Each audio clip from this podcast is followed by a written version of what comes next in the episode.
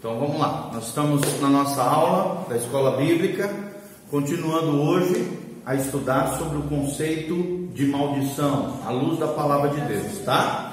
E nós temos como texto básico Êxodo capítulo 20, de 1 em diante. Olha o que a Bíblia diz: Então falou Deus todas essas palavras: Eu sou o Senhor teu Deus que te tirei da terra do Egito, da casa da servidão, ou seja, da escravidão não terás outros deuses diante de mim, não farás para ti imagem de escultura, nem semelhança alguma do que há em cima dos céus, nem embaixo da terra, nem das águas debaixo da terra. Não as adorarás, nem lhe darás culto, porque eu, Senhor teu Deus, e aqui é o versículo chave. Eu, Senhor teu Deus, sou Deus zeloso, que visito a iniquidade dos pais, dos filhos, até a terceira e quarta geração daqueles que me aborrecem. Em outras versões diz daqueles que me odeiam.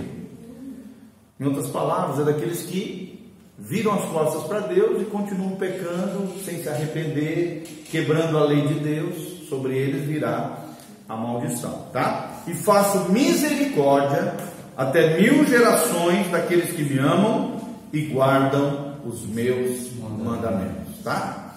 Então, nós estamos falando acerca do conceito bíblico de maldição, tá? Maldição é uma palavra extremamente bíblica, ela aparece mais de 200 vezes na palavra de Deus e nós precisamos compreendê-la, né? Maldição é o mal em ação.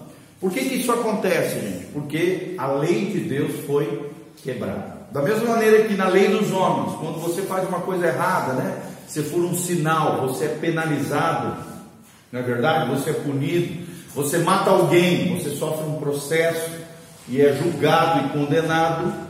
Da mesma maneira no mundo espiritual, é assim que funciona, tá? Quebrou a lei, automaticamente, intrínseco ao conceito de lei, da lei divina, a obediência à lei atrai a bênção, atrai o que em espanhol é bendição, né? Bendição né? A bênção de Deus, o favor de Deus sobre as nossas vidas quando nós obedecemos a lei de Deus. Mas quando, infelizmente, quando a gente quebra a lei de Deus, e principalmente não se arrepende, vira as costas para Deus, não está nem aí, acha que não vai dar nada, né? vive uma vida leviana, fazendo graça com a graça de Deus, infelizmente, o mal entra em ação, se abre uma legalidade no mundo espiritual, e nós temos aprendido que no mundo espiritual não existe impunidade. Amém?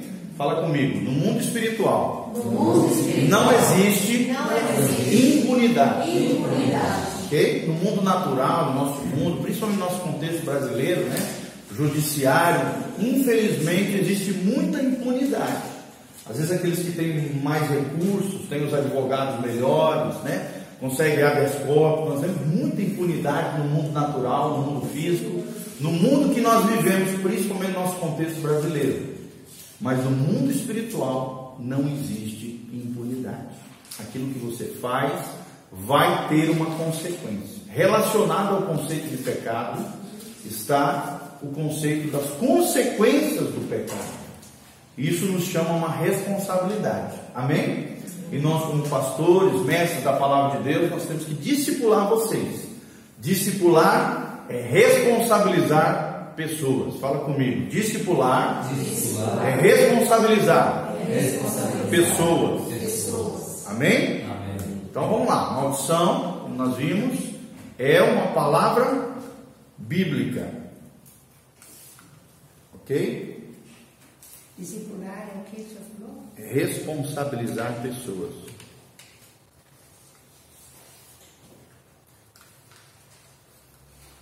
Só ver aqui meu.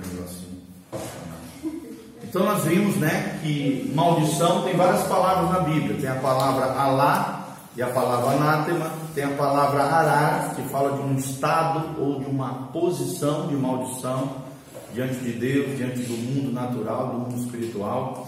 Existe a palavra kalal, kabab, nakab, izan, que são palavras que falam da maldição advinda por falar mal de alguém, praguejar alguém, difamar e tal, xingar, desejar mal a alguém.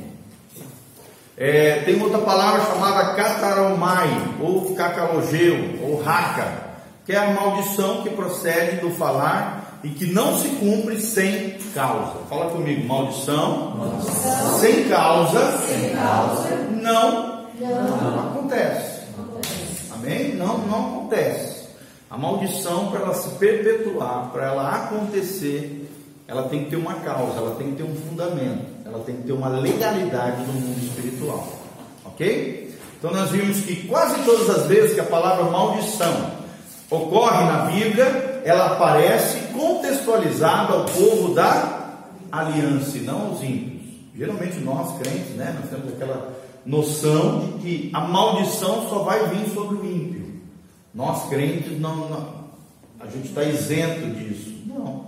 Se você quebrar a lei de Deus, se você fizer coisa errada, se você voltar as costas para Deus, se você viver uma vida leviana, sem o temor do Senhor, a maldição também atinge o povo da aliança. Tanto é que ela é falada ao povo de Israel, declarada ali em Deuteronômio, diante do povo de Israel, ou seja, ao povo da aliança. Também vale para nós da nova dispensação, ok? As bênçãos que desfrutamos por causa da Bíblia não são uma herança permanente.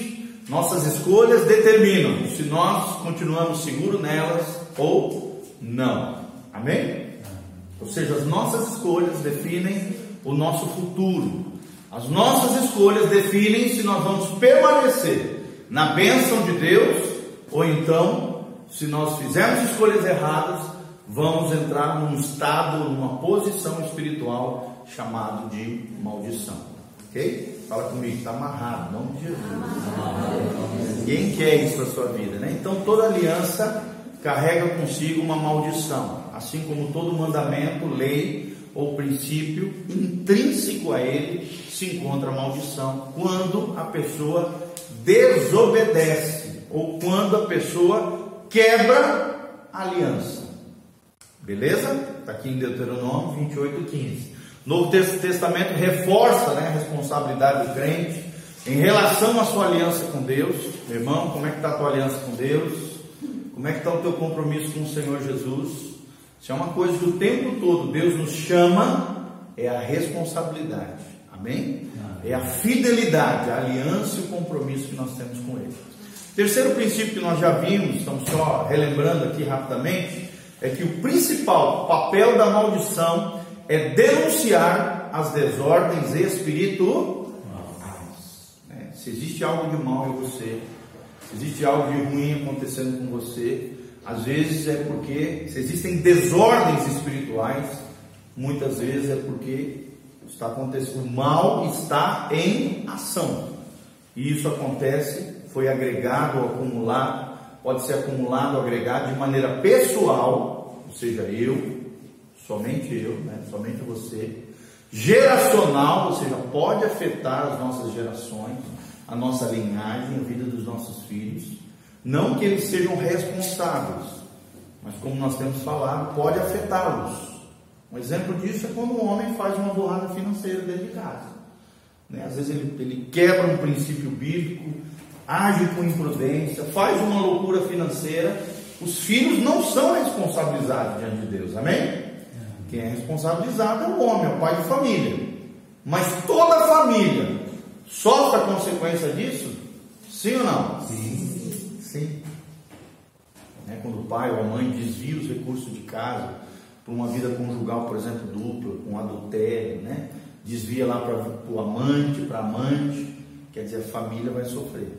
Então, o seu pecado, gente, é de responsabilidade pessoal sua, seu, é de sua responsabilidade, ok?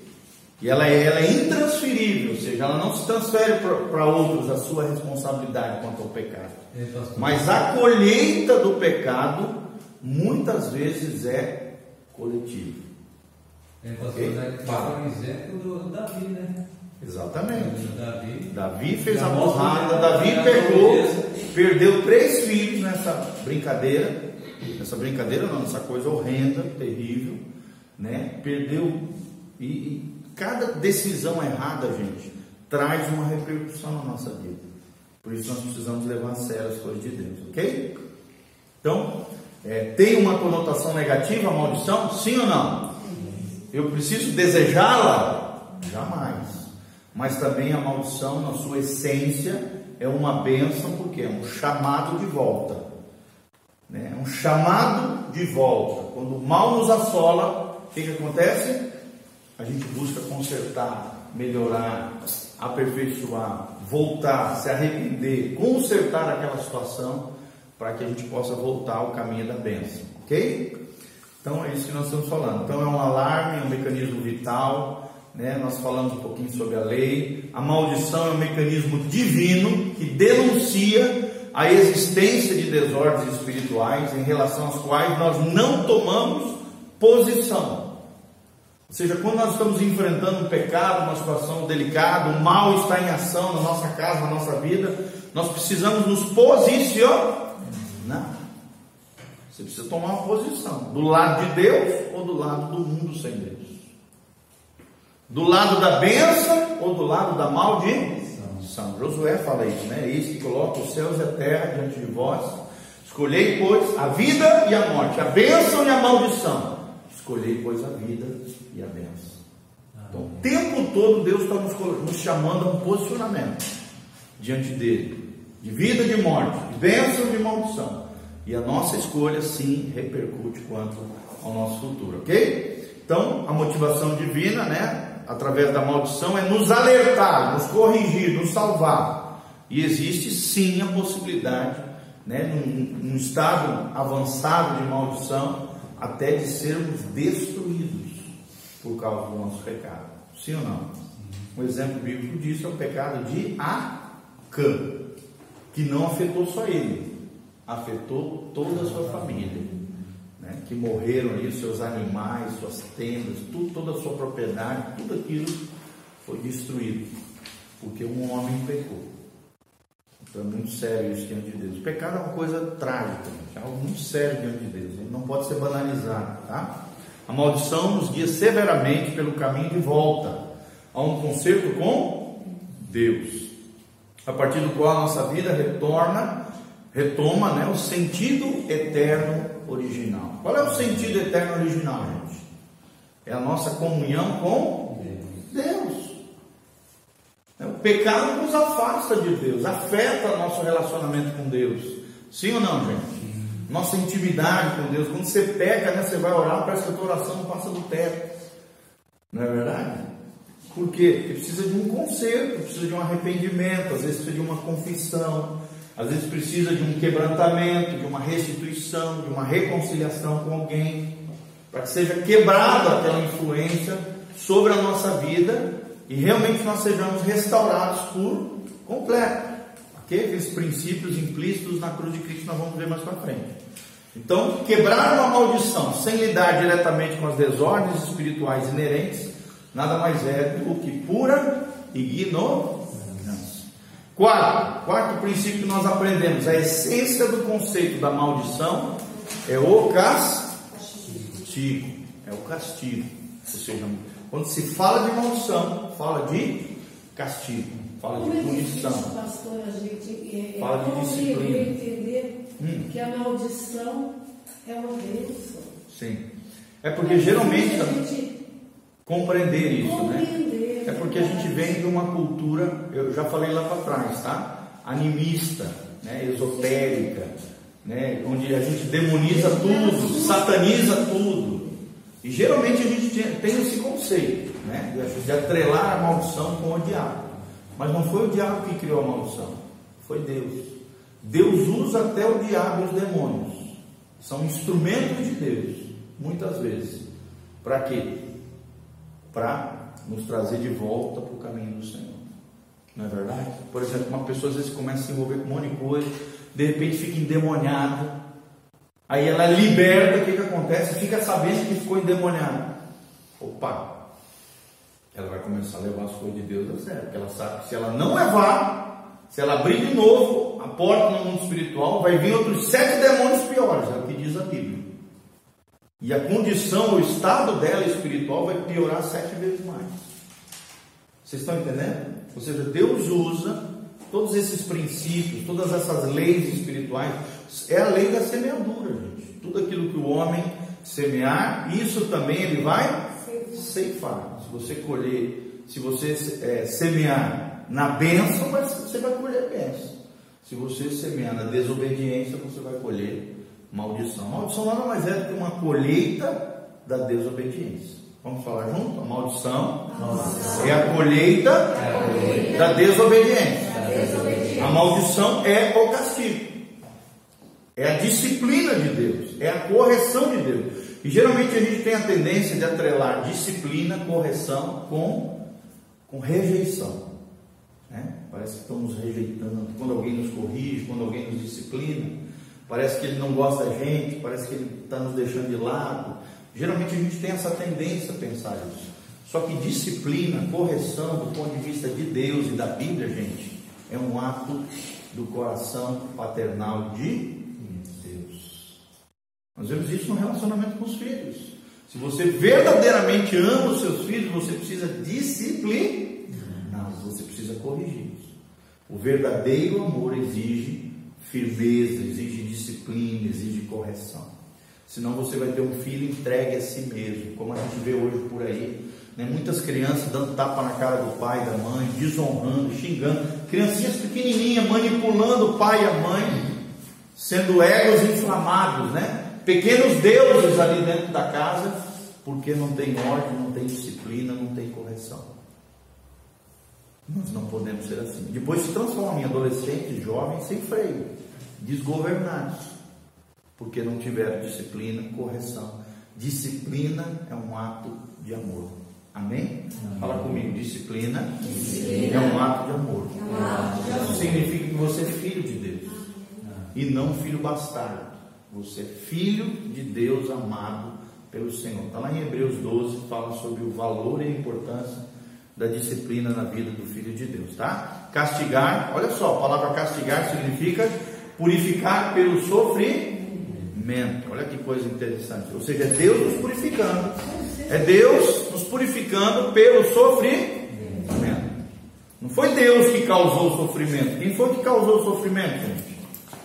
Fomos nós mesmos. Desobedecendo a Deus. Deus não quer que a gente sofra sofrimento veio por causa da desobediência. E ali, através das circunstâncias difíceis, Deus está nos purificando. Então a maldição visa corrigir os nossos caminhos. Deus corrige o filho que ele ama. Um reino moral exige um sistema de julgamento, de correção, de punição. Essa é a base do direito judicial na Bíblia Sagrada. E até os elementos do tribunal, né, juiz, advogado, acusados, acusador, existe na palavra de Deus. Nós vemos isso no primeiro capítulo de Jó. Né? O diabo é o acusador, né? Deus ali é o juiz. Nós sabemos na palavra de Deus que o nosso advogado é quem? Jesus, nosso mediador, o nosso intercessor. Também o Espírito Santo intercede por nós como gemidos inexprimíveis, né? O pastor Rodrigo falou isso. Então é necessário ter punição aos infratores da lei. Sim ou não, gente? A lei faz com que a pessoa retorne à obediência. É igual você levar uma multa pesada de trânsito. O que, que você vai. O que, que vai acontecer com você? Vai dizer, não, vou tomar mais cuidado, não vou ficar furando sinal, né? Não vou ficar passando em alta velocidade, senão vou me ferrar. Né? A minha pontuação vai crescer, minha carteira vai ser caçada, né? Se eu ultrapassar às vezes na faixa dupla ali, na, no trânsito, eu posso perder a minha carteira e além disso pagar uma multa enorme. Então é necessário ter punição aos infratores da lei. Para um governo funcionar, a lei tem que funcionar. Ok? A palavra república significa isso, república, ou seja, governo da lei. Sabia disso? A palavra república vem do latim res publica, governo público pelas leis. É um governo legal. Ok? Então vamos lá. O diabo é apenas um agente espiritual, não deve ser desvalorizado nem superestimado. Beleza?